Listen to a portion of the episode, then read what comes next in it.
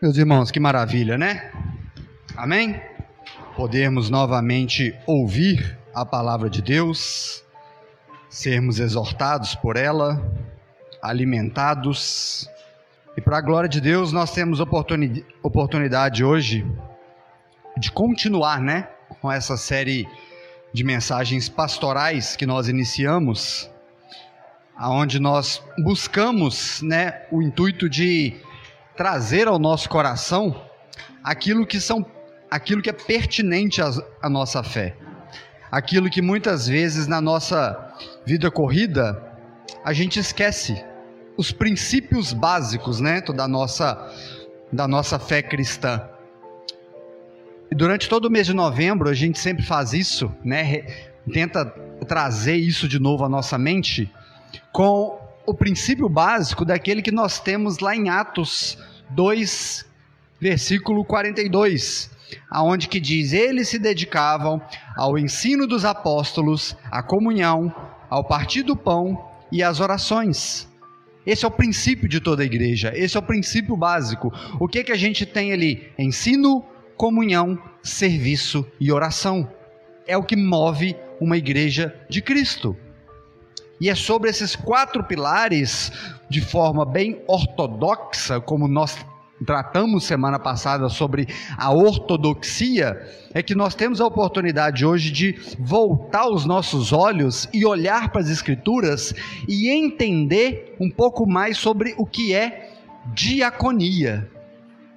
Esses quatro princípios, que são os pilares da nossa fé, eles têm esse intuito de nos ensinar e de nos fazer viver e exercer o nosso papel dentro da igreja da maneira do qual Cristo ensinou. Não é da maneira do qual o pastor A ou B ensinou, não é da maneira de qual o fulano, ciclano, beltrano ensinou. É sobre aquilo que Cristo ensinou, é sobre esse princípio. Então, nós devemos olhar para as Escrituras sempre, sempre com esses olhos. O que que Cristo exige de mim? E muitas vezes, e muitas vezes, nós, nós, nós podemos olhar para essa palavra diaconia e achar que isso se resume simplesmente naquele irmão que fica recepcionando o outro na porta. Que coisa mais supérflua pode ter na nossa cabeça. Diaconia, ou seja, o que, que significa diaconia? Serviço. É. Essa palavra que vem do grego, ela tem uma profundidade gigantesca para nós. E muitas vezes a gente acha que o servir a igreja e o servir a casa de Deus, servir ao irmão, é de qualquer maneira. É do jeito que eu posso, é do jeito que eu acho que é. É, é do jeito que é convincente para mim e conveniente para mim. E quando nós olhamos para os ensinos de Cristo, a gente vê que isso nos assusta. Por quê? Porque servir a igreja é servir como Cristo serviu. E como que Cristo serviu a igreja? Ele se entregou por ela. Isso joga uma responsabilidade gigantesca sobre nós. Isso joga uma responsabilidade muito grande. E muitas das vezes a gente olha para esse diaconia, esse serviço, e reduz isso a meras coisas dentro da igreja. E reduz isso a, a pequenas coisas. E a minha intenção aqui nessa manhã, Deus assim nos permitindo, é nós olharmos, sairmos daqui olhando de forma correta, como as Escrituras nos ensina a como servir a igreja. Não como servir de qualquer forma, mas servir como o nosso Mestre nos ensinou. Amém? E todos nós sabemos que nós temos uma necessidade de entender e de viver a palavra de Deus. Porque não adianta você viver de qualquer modo, porque você tem que viver da forma que, que você entendeu porque senão a gente corre um risco muito grande de viver a nossa fé de qualquer forma, de qualquer maneira. E não é isso que nós devemos fazer. E nós saímos neto dessa série da reforma protestante, onde nós vimos a importância gigantesca do sola escritura, Nós passamos o mês de outubro estudando isso grandemente. Nós repetimos isso cinco domingos, passamos pelos cinco pilares da reforma. Mas a grande verdade é: nós estamos sendo zelosos com a palavra de Deus? Nós estamos vivendo de acordo com aquilo que ela exige que a gente viva? E acima disso tudo, nós estamos servindo a igreja de Cristo conforme ela exige que nós devemos servir? E para nós entendermos um pouquinho mais, a gente deve definir o que é diaconia. Né? Diaconia ali, vocês podem achar que foi um erro de digitação que está com K, mas aquele ali é a palavra no grego. Né? E quando a gente traduz para o português, ela vai dizer assim: diaconia pode ser definido como o evangelho em ação. É expresso entre o amor ao próximo, a comunhão inclusiva dos irmãos, da criação de Deus e sendo Jesus o nosso maior modelo. Então, o que, que é diaconia? É o evangelho em prática, é o evangelho em ação. E de onde que eu tiro esse modelo? Através de Cristo. É através do pastor A ou B? Não. O pastor é pecador da mesma forma. O nosso maior exemplo é Jesus. Nosso maior modelo de serviço é Jesus. O nosso maior exemplo de servo é Jesus. O nosso maior exemplo de santidade, perfeição, oração e comunhão é Jesus. Então, o maior erro que a gente, que a gente comete é reduzir a nossa fé a simples exemplos de líderes dentro da igreja. E a palavra diaconia, ela tem essa origem no grego, que ela diz diáconos, e o sentido literal disso quer dizer servente, ministro ou ajudante. A gente, a gente começa a entender um pouquinho mais sobre servir. Então, ou seja, o diácono, como a gente diz, a função, o ofício, é aquele que serve, é aquele que ajuda e é aquele que ministra. Esse é o papel do diácono dentro da igreja. Ou seja, aquele que serve alguém, aquele que foi chamado a servir. Então, um diácono dentro da igreja é alguém que foi chamado a servir o outro.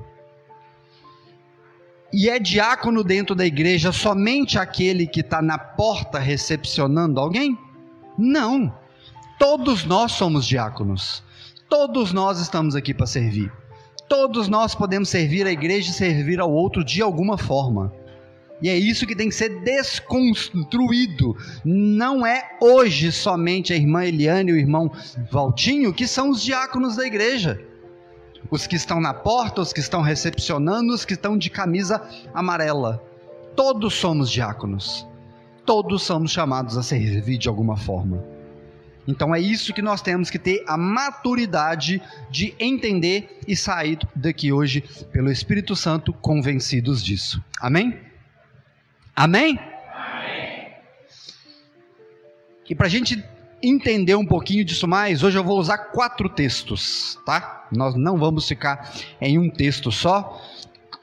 Então hoje a nossa previsão de acabar o culto é às 14 horas. Então nós vamos Amém. Então abra sua Bíblia comigo, tô no livro de Êxodo, capítulo 4, a partir do versículo 8, por gentileza.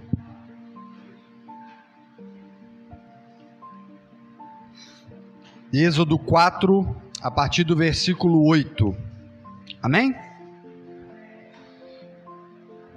E prosseguiu o Senhor se eles não acreditarem em, em você e nem lhe derem atenção ao primeiro sinal miraculo, miraculoso, acreditarão tu no segundo.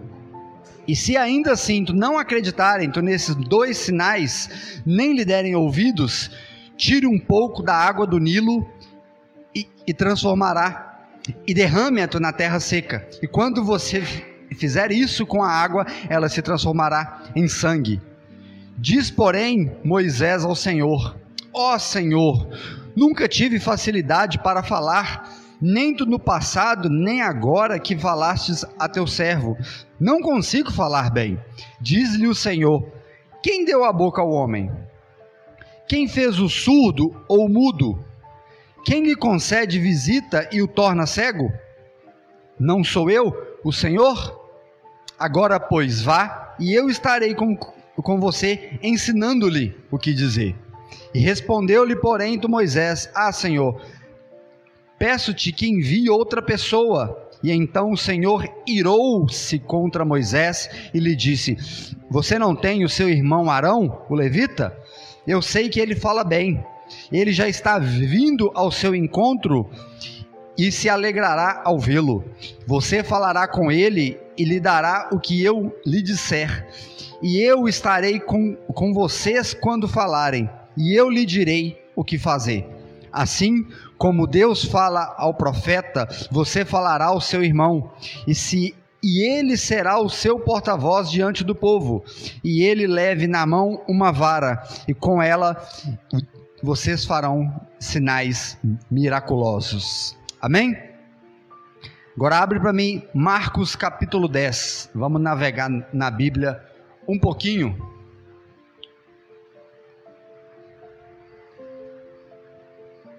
Marcos capítulo 10, a partir do versículo 35.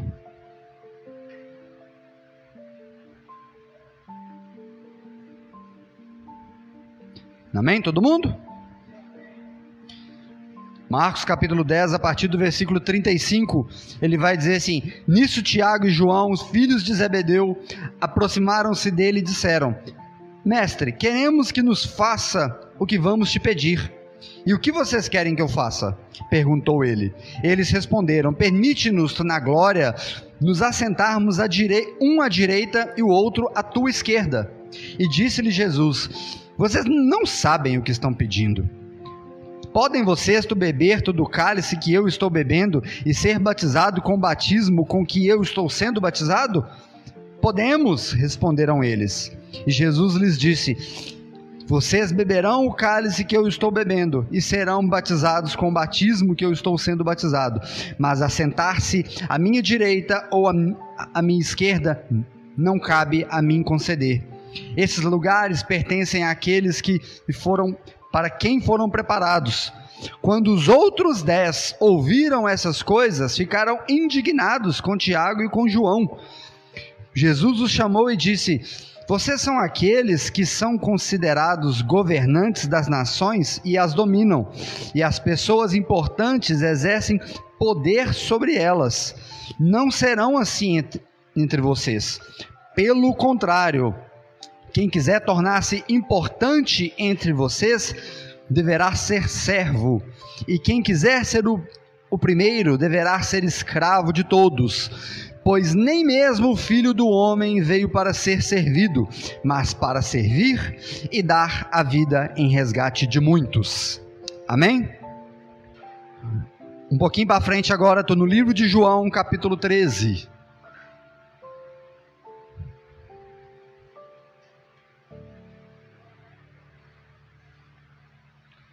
Livro de João, capítulo 13, a partir do versículo 12. Vamos ver se vocês estão bom de Bíblia mesmo. Qualquer dia nós vamos fazer uma gincana aqui de Bíblia para achar os livros e versículos. Eu estou perdido, é ótimo. João capítulo 13, a partir do versículo 12. E quando terminou de lavar os pés, Jesus tornou a vestir a sua capa e voltou ao seu lugar. E então lhes perguntou: Vocês entendem o que eu fiz? Vocês me chamam de mestre e senhor, e com razão, pois eu sou. Pois bem, se eu, sendo senhor e mestre de vocês, lavei os pés de vocês, vocês também devem lavar os pés de uns dos outros. E eu lhes dei esse exemplo para que, que vocês fizessem o mesmo do que eu fiz. Digo-lhes verdadeiramente que nenhum escravo é maior do que o teu servo, como também nenhum mensageiro é maior do que aquele que o enviou. Agora, se vocês sabem dessas coisas, felizes serão se as praticarem. A última carta nossa agora, 1 Timóteo capítulo 3. E segue a gincana bíblica.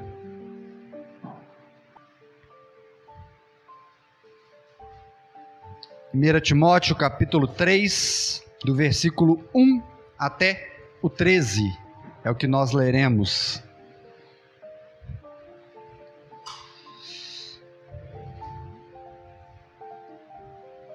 Amém ou misericórdia? 1 Timóteo capítulo 3, do versículo 1. Essa afirmação é digna de confiança. Se alguém deseja ser bispo, deseja uma nobre função. É necessário, pois, que o bispo seja irrepreensível, marido de uma só mulher, sóbrio, prudente, respeitável, hospitaleiro, apto para ensinar não deve ser apegado ao vinho, nem violento, mas sim amável, pacífico e não apegado ao dinheiro. Ele deve governar bem a sua própria família, tendo os filhos sujeitos a ele com toda dignidade. Pois se alguém não sabe governar a própria família, como poderá cuidar da igreja de Deus? Não pode ser recém-convertido, para que não se ensoberbeça e caia na mesma condenação em que caiu o diabo também deve ter uma reputação perante aos de fora, para que não caia em descrédito e nem em cilada do diabo. Os diáconos igualmente devem ser dignos, homens de palavra, não amigos de muito vinho, nem de lucros desonestos. Devem apegar-se ao ministério da fé com a consciência limpa. Devem ser primeiramente experimentados, depois se não houver nada contra eles que atuem como diácono. As mulheres igualmente sejam dignas, não caluniadoras, mas sóbrias e confiáveis em tudo. O diácono deve ser marido de uma só mulher e governar bem os seus filhos e a sua própria casa. Os que servem bem alcançarão uma excelente posição e grande determinação na fé em Cristo Jesus. Amém. Senhor, nós te louvamos, nós te bendizemos, Pai, somos gratos pela rica e maravilhosa oportunidade de estarmos diante do teu santo evangelho. Abre, Senhor, a nossa mente, o nosso coração, exorta-nos e nos convence dos nossos pecados e das nossas falhas. Mas, acima de tudo, edifica a nossa vida para que possamos ser filhos melhores, pais e mães melhores, homens e mulheres melhores diante da tua igreja. Abençoa, Senhor, esse que vos fala, que não sabe orar, que não sabe pregar. E usa-me, Senhor, conforme a tua vontade, para que os teus filhos aqui nessa manhã possam ser edificados e que o nome do nosso Senhor e Salvador Jesus Cristo seja exaltado e glorificado hoje e para todo sempre. Amém. Puxa vida, que tanto de texto, né? Vocês nunca leram tanto a Bíblia igual hoje, né? E o que, que esses quatro textos têm em comum? Qual que é a essência desses textos, né? O que que a gente tem? Todos eles têm o seu contexto bem distintos em épocas e para pessoas da qual os seus autores foram inspirados pelo Espírito Santo a escrever. Mas todos eles falam de uma mesma coisa. Qual é essa mesma essência? Servir a Deus diaconia, a nossa palavra da manhã. E no primeiro texto nós lemos que relata o chamado do Senhor a quem? Ai, nossa, medo vocês não responder, não é possível. Ou seja, nosso primeiro texto foi o chamado de Deus a Moisés, aonde Deus chamou Moisés ali. E qual que foi a primeira coisa que Moisés fez? Deu desculpas. Olha para você ver né? Ele encheu a boca de palavras, em vez de louvar a Deus, ele encheu a boca de palavras para quê? Para dar desculpas a Deus, que não conseguia fazer aquilo. Olha só esse trecho, lá em Êxodo 4, versículo 10 ao 12. Disse, porém, tu Moisés ao Senhor, ao Senhor: Ó Senhor, nunca tive facilidade para falar, nem no passado e nem agora eu sei falar com teu servo, não consigo falar bem. Disse o Senhor a Moisés: Quem deu a boca ao homem? Quem fez o surdo ou mudo? Quem lhe concede a vista ou torna alguém cego? Não sou eu, o Senhor? Pois agora vá e eu estarei com você, ensinando o que você irá falar. Ou seja, as palavras de, do Senhor a Moisés, ele falou assim: não adianta você dar desculpa. Você sabe por quê? Porque você não vai fazer nada. Quem vai fazer sou eu. É eu quem falarei para você. Quem fez o surdo? Quem fez o cego? Quem torna uma pessoa muda ou cega? É o, é o Senhor. Tudo vem dele. Embora a gente não entenda os propósitos, embora muitas vezes a gente não saiba o que vai acontecer, mas é Deus quem faz todas as coisas. E quando Deus chama o seu servo, ele não quer saber se aquele servo está ou não preparado. Ele não quer saber. Deus sabe quem ele está chamando. Deus sabe. E muitas vezes, quando nós recebemos esse chamado na igreja de servir, de fazer alguma coisa, até mesmo quando o Lucimar convida alguém para fazer parte da liturgia, qual é a primeira coisa que o Lucimar escuta? Nossa, eu não me sinto preparado. Estou mentindo? Eu não me sinto preparado para isso. Mas Deus, Ele não chama ninguém que já está pronto, não. Ele capacita o escolhido, aquele que Ele chamou.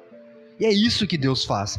Em 1 Coríntios, Paulo escreve assim: Mas Deus escolheu as coisas loucas desse mundo para confundir as coisas sábias.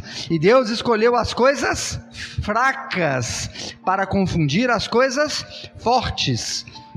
E Deus escolheu as coisas mais vis deste mundo, as desprezíveis, as que nada são, para aniquilar os que são, para que, nin, para que nenhuma carne se glorie perante Ele. Então Deus simplesmente escolhe aqueles que nada são as coisas mais fracas do mundo. Para quê? Para que ninguém se glorie. Porque se Deus já fosse escolher aquele totalmente preparado, a pessoa ia, colo ia subir num pedestal e ia falar assim: Eu sou, eu tenho a capacidade para isso, por isso que Deus me escolheu. Então a atitude de Moisés aqui, embora a gente olhe para o contexto histórico, Moisés cresceu no meio egípcio com a sabedoria, o ensinamento, estudou, um homem muito sábio, diante de Deus, qual foi a primeira atitude dele? Ô oh, Senhor, não estou preparado para isso, não sei falar bem, não sei dizer essas coisas que o Senhor quer. Deu desculpas, mesmo sendo um homem tão sábio, com tamanha sabedoria. E, e a gente pode olhar para Moisés e falar assim: gente, como Moisés pode fazer isso? Misericórdia, né? Nem crente Moisés era, só pode ser. Agora a gente faz a mesma coisa. Quando a gente é convidado para uma coisa, quando alguém pede para a gente orar por alguém, quando a gente pede para servir na casa de Deus, para fazer qualquer coisa, a primeira desculpa, nossa, eu não estou preparado para isso. Eu não me sinto preparado. A nossa disposição deveria ser totalmente o contrária. Agora ninguém, agora ninguém que recebe uma proposta de emprego para uma área que você não atua, rejeita essa proposta e fala: "Eu não estou preparado". Alguém faz isso? Ninguém faz. Ninguém faz. Qual que é nossa no, nosso primeiro argumento? Eu não sei, mas eu estou disposto a aprender. E por que, que não tem a mesma disposição dentro da igreja? Por que, que essa não é a resposta de todo mundo quando o Lucimar convida a participar da liturgia? Poxa, eu não sei, mas eu estou disposto a aprender. Você pode me ensinar? Não. Por que, que nós somos assim? Por que, que nós fazemos isso?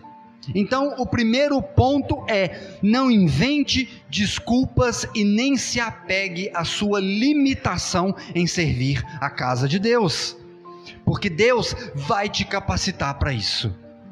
Deus vai te dar instrução, Ele vai te levantar meios, recursos, o que for, que se você foi um escolhido, Ele vai te capacitar para tal obra. Amém? O segundo texto que nós lemos foi Marcos capítulo 10. E olha a discussão daqueles discípulos, misericórdia. Onde os discípulos estavam discutindo, basicamente Tiago e João, ele, eles chegaram diante de Jesus e falaram assim: Senhor, o senhor podia arrumar um jeitinho de eu e Tiago estarmos sentados à sua direita e à sua esquerda lá na glória. A gente, a gente queria ter esse privilégio. A gente, a gente queria estar mais perto do Senhor. E os outros dez discípulos ouviram aquilo e falaram assim: não, isso é. Ué, nós somos doze, não são dois, não. Tem que ter lugar para todo mundo aí. E Jesus o, o repreende enfaticamente. Falou assim: vocês estão preocupados com uma coisa que não tem sentido. Vocês não entenderam o que eu vim fazer. Vocês não entenderam. E quando nós olhamos ali o versículo 40 ao 45, ele vai dizer assim: E esses lugares pertencem àqueles que foram preparados. Quando os outros dez ouviram essas coisas, ficaram indignados com João e Pedro, João e Tiago. Jesus os chamou e disse: Vocês sabem que aqueles que são considerados governantes das nações as, as dominam e as pessoas importantes exercem poder sobre elas? Mas não será assim entre vocês. Pelo contrário, quem quiser se tornar importante deverá ser servo. E quem quiser ser o primeiro deverá ser escravo de todos.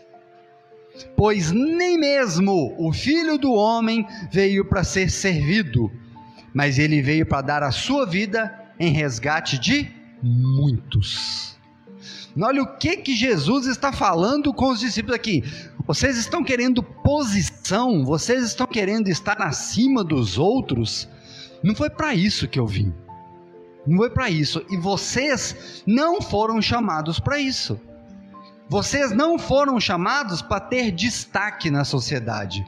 Vocês não foram chamados para comandar ninguém, para ser governantes de ninguém. Muito pelo contrário, vocês foram, foram chamados para ser servos. Esse é o papel daquele que é chamado. Esse é o papel do, do discípulo. Esse é o papel do filho de Deus. Um filho de Deus não foi chamado a, estar acima de todos os outros. O filho de Deus foi chamado a ser servo um dos outros. E qual que é, e o que que a gente tira disso aqui? Que muitas vezes a gente só quer servir dentro da igreja se a gente tiver títulos e status. Poxa, eu preciso estar na liderança daquilo. Eu preciso ser reconhecido como título A, B e C. Eu preciso disso. E Jesus vai falar aqui: você não precisa de título para servir. Aquele que serve, ele é escravo de todos. E ele sim é o que tem mais importância. Ele sim é o que está sendo condizente com aquilo que eu vim fazer. Então, muitas vezes, tu ninguém ninguém coloca isso na cabeça de que você pode servir muito bem e estar no anonimato, estar por trás das cortinas, sabe? Não aparecendo. Não é porque você não está tocando, não é porque você não está cantando, não é porque que você não está participando da liturgia, que você está ministrando aqui na frente, e que você é um servo melhor que o outro. Se você se, se levanta da sua casa para vir arrumar as cadeiras da igreja, para fazer uma visita ao irmão, para fazer uma ligação para aquele que não está vindo à igreja, você já está servindo e ninguém precisa ficar sabendo disso. A gente, a gente tem uma, uma, uma analogia de Jesus dentro do seu evangelho que diz o que a mão esquerda faz, a mão direita não precisa ficar sabendo. Ou seja, para você ser reconhecido, você, você tem que aparecer de maneira alguma. Quem olha as suas atitudes é o nosso Senhor e Salvador Jesus Cristo, não é o irmão. Porque nós, dentro da comunidade, a gente olha as atitudes do irmão, mas aquilo que ele faz de errado, a gente só condena. A gente, a gente joga pedra. Aquilo que está errado, a gente tem uma facilidade de enxergar que é uma beleza. Agora, quando o irmão faz uma coisa interessante, bacana, não fez mais que a obrigação dele.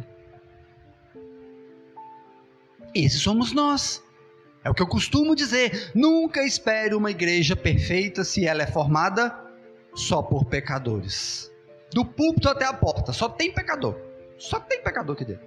Então, a igreja nossa vai ser perfeita? Nunca, só quando Jesus voltar. Aí sim ela aí sim ela será a perfeita. Se nós vivermos preocupados com, com status e títulos que temos dentro da igreja, nós não estamos ali dentro para servir ao Deus Altíssimo. Nós estamos ali para servir ao nosso ego e à nossa vaidade. Poxa, meu microfone tem que estar tá mais alto do que o do fulano. Poxa, a guitarra do Edu hoje estava mais alta do que o violão do Duquinha. E daí? E daí? Onde você está glorificando a Deus com esse tipo de atitude? Onde você está glorificando a Deus com esse tipo de posição dentro da igreja? Criticar é muito fácil.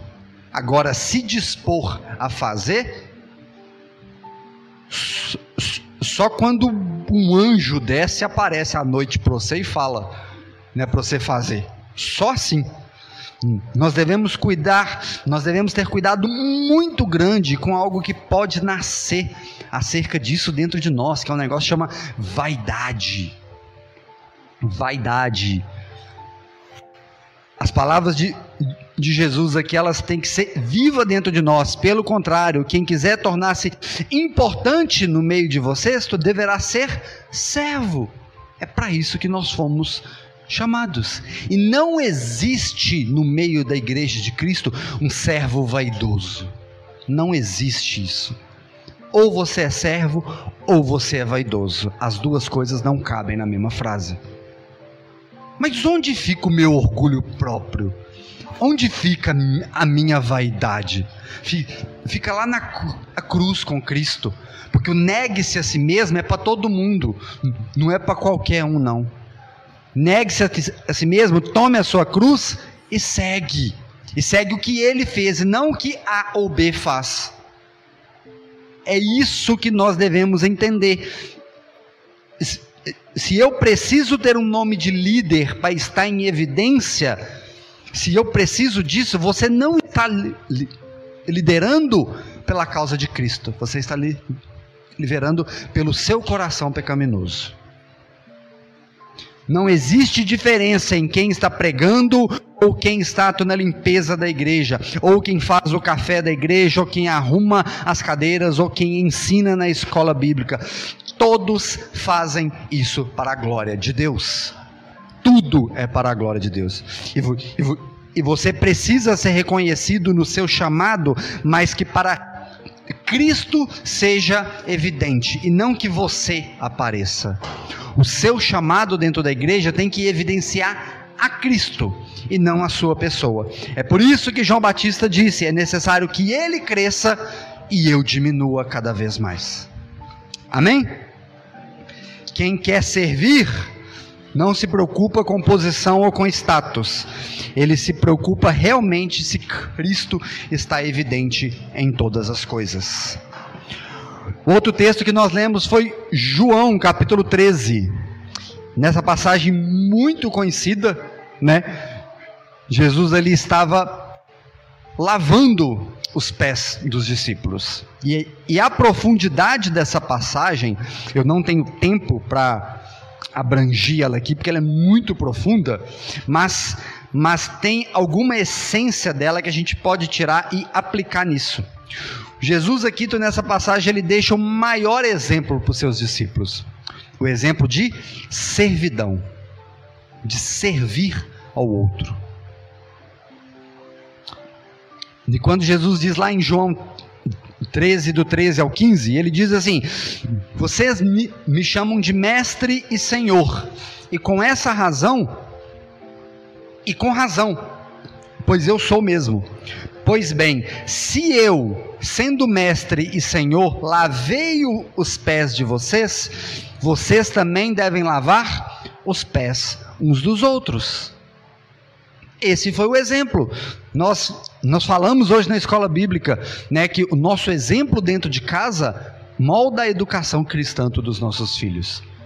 Nunca espere que seu filho ore se você não ora em casa.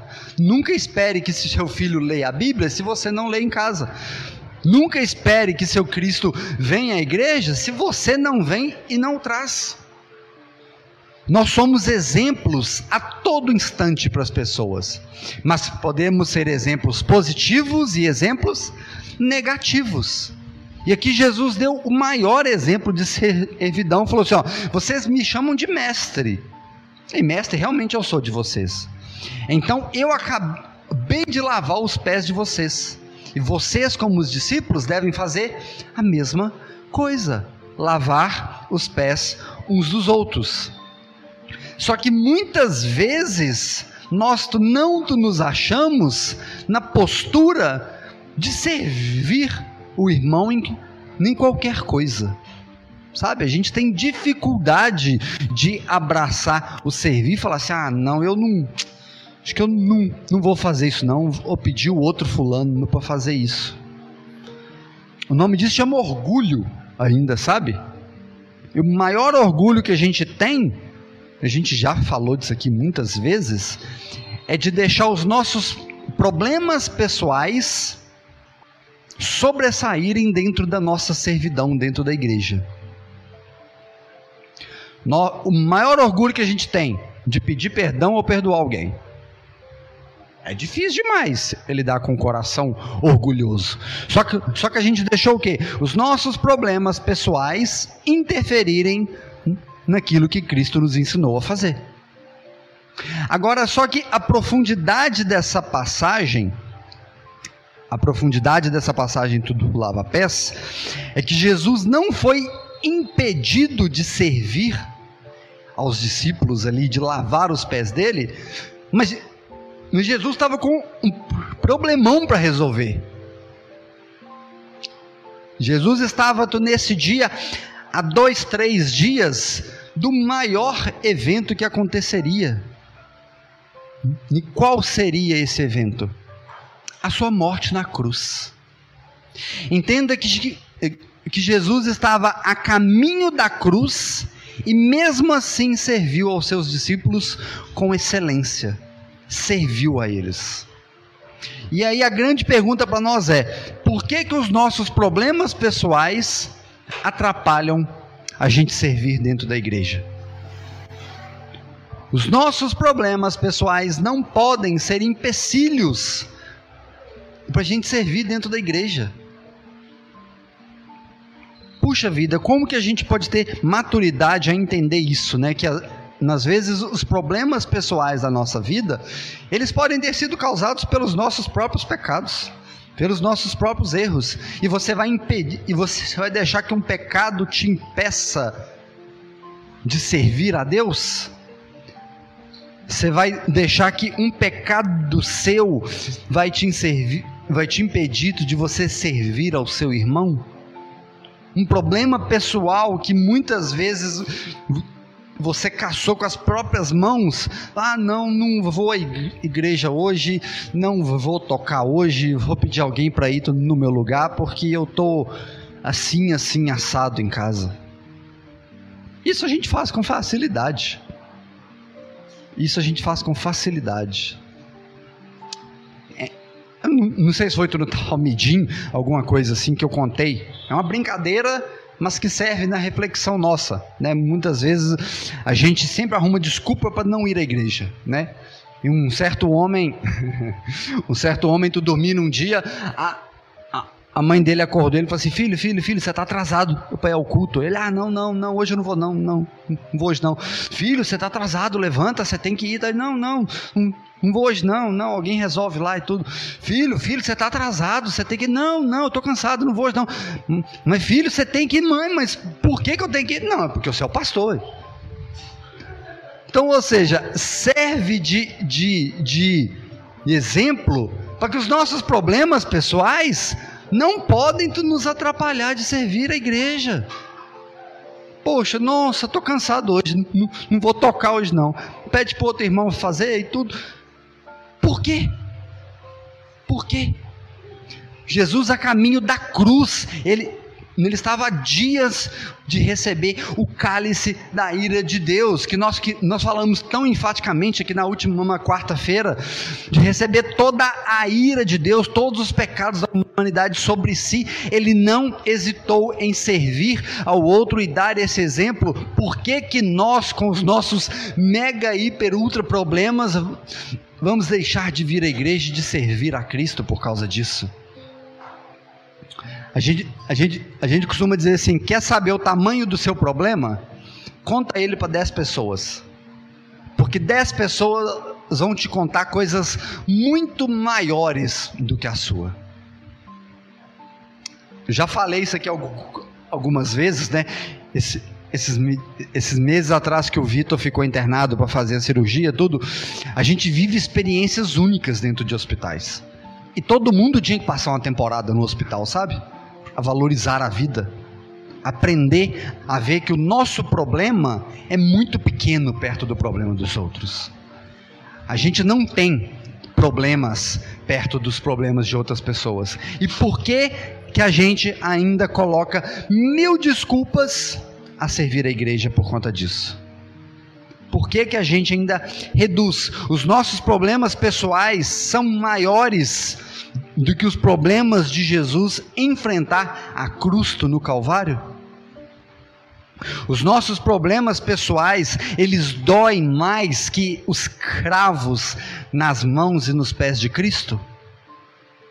Os nossos problemas pessoais, eles são maiores do que depois de um dia de trabalho cansado e tudo que te impede de vir à escola de oração ao, ao Talmidim? Não é. Não é. Nós somos especialistas em fabricar desculpas para Deus. Nós somos especialistas e nós nos convencemos, o velho Adão nos convence que as nossas desculpas são maiores e que elas são plausíveis para aquela causa. Nós nos convencemos de que todos os nossos problemas são maiores do que eu sair da minha zona de conforto e ir até a igreja servir ao nosso rei. O último texto que lemos foi a instrução de Paulo a Timóteo. E que ele dá uma deixa aqui muito clara para nós. Embora a carta de Paulo a Timóteo seja direcionada a uma pessoa específica, ou seja, a Timóteo, ela se aplica a todos nós cristãos. Ela se aplica a nós. E a primeira coisa que nós podemos entender com essa carta que nós lemos, esse pelo menos parte dela nesse capítulo é: não é qualquer pessoa que pode servir a Deus de qualquer forma. Não é de qualquer forma. Qualquer pessoa pode fazer, mas não de qualquer forma. Tem que ter o parâmetro, tem que ter uma forma correta. Mas como assim? não posso servir a Deus de qualquer maneira. E as minhas boas intenções? Onde que fica a minha boa intenção? Né? Aonde que fica? Pergunta para Nadab e Abiú, que foram adorar a Deus de qualquer forma e foram consumidos pelo fogo de Deus. Foram consumidos. O nosso culto é de qualquer forma? A nossa liturgia é de qualquer forma? As nossas canções são de qualquer forma? O nosso ensino é de qualquer forma? Então por que, que, que tem que servir a Deus de qualquer forma? Não é assim que as coisas funcionam. As regras não são nossas, as regras são dele. Amém? E Paulo escreve essas orientações a Tito e a Timóteo para criar um parâmetro para aqueles que fossem servir a igreja. Embora Paulo tenha direcionado a carta a Tito e a Timóteo, mas as suas implicações recaem sobre nós. E servir a igreja não pode ser uma questão de boa intenção. Não basta boa intenção para servir a igreja. Você tem que estar tá qualificado segundo a palavra de Deus. Você tem que estar tá de acordo com aquilo que Deus quer que seja. E qualquer um hoje, uma pergunta, qualquer um hoje pode ser ordenado ao ministério pastoral? Obviamente que não. É por isso que a gente vê escândalos e escândalos no meio evangélico, porque as igrejas levantam qualquer um para se tornar pastores. E aí que a gente vê a, a, aonde estão caminhando longe da palavra de Deus. Não existe um padrão, existe um, um critério. É por isso, igual eu falei na escola bíblica hoje, que a gente está vivendo uma, uma geração aonde nós temos que evangelizar os evangélicos. Tem evangélicos que não sabem o que é o evangelho, não entenderam, não aprenderam. E eu estou citando aqui o exemplo do ministério pastoral, é para ir a um extremo é um extremo, justamente o que a gente entende ser o cargo eclesiástico aí talvez, né, maior, porque Deus deu essa essa esse critério para nós. Mas qualquer um pode servir a igreja de qualquer forma? Não, não é. E é, e, e é interessante quando a gente lê nas palavras de Timóteo que todos os requisitos que ali ele deu direcionado a Timóteo e a Tito, eles servem a qualquer um que vão servir a qualquer liderança dentro da igreja. A qualquer um que vão servir dentro da igreja. Ou pelo menos deveria ser assim. E quando a gente olha em 1 Timóteo, a partir do versículo 8, né, o capítulo 3, não sei se você fechou sua Bíblia aí, abre de novo, porque é bem interessante essa parte ele vai falar assim: os diáconos igualmente devem ser dignos, homens de palavra, não amigos do vinho e nem de lucros desonestos.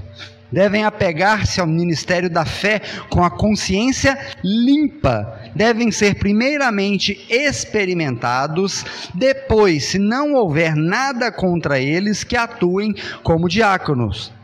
Mas as recomendações são só aos homens? Não, as mulheres igualmente devem ser dignas, não caluniadoras, mas sóbrias e confiáveis em tudo. O diácono deve ser marido de uma só mulher. A minha esposa adora essa parte, sabe? Ela, ela ama de paixão. Ela já, ela já falou assim: Nossa, meu amigo Paulo é sensacional nisso. Ela ama de paixão os diáconos devem ser homens de uma só mulher, que governem bem os seus filhos e a sua própria casa. Os que servem bem alcançarão uma excelente posição e grande determinação na fé em Jesus Cristo. Paulo dá essa instrução direcionada àqueles que querem servir na casa do Senhor. É a todos sem exceção, homens e mulheres que querem servir. Somente o pastor tem que ser homem de uma só mulher? Não, isso deveria ser algo do caráter do homem e da mulher. Puxa vida, tem que ser de uma só? Hum, sim, mas é para todos dentro da igreja. Tem que ter boa reputação, é só o pastor? Não, puxa vida, todo mundo tem que ter, ter boa reputação. Vocês já pararam para perceber? Eu tenho certeza que todo mundo conhece, tenho certeza que todo mundo conhece. Crentes que não têm a mínima postura de crente. Crente devendo os outros, crente fofoqueiro, crente que a hora que as pessoas passam na rua diante dele, fala assim: não, diz que é crente, olha para você ver. Não olha a roupa que usa. Isso é ter boa reputação? Isso é um critério só para o pastor? Não. Só para o diácono? Não, para todo mundo. Isso é muito mais de caráter do que de fé. Deveria ser assim, todo mundo. E, e por que, que não é? Por causa do pecado.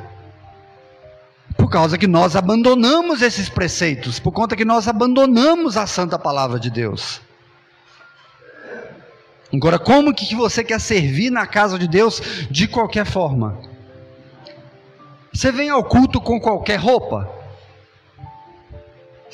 Você vem ao culto com a roupa que você vai para um clube, que você vai jogar bola? Não vai. Por quê? Porque não é conveniente, não faz sentido. Você tem que estar preparado para aquele momento. E servir a Deus requer essa preparação. Servir a Deus não é de qualquer forma. Servir a Deus não é segundo aquilo que eu acho que tem que ser, aquilo que eu acho que é legal, não é aquilo que Deus exigiu que fosse. Nós temos mais de 600 preceitos da lei que Deus deu ao povo judeu. E muitas vezes a gente, a gente não segue um ou dois. Puxa vida, que belo exemplo nós estamos dando dentro da igreja.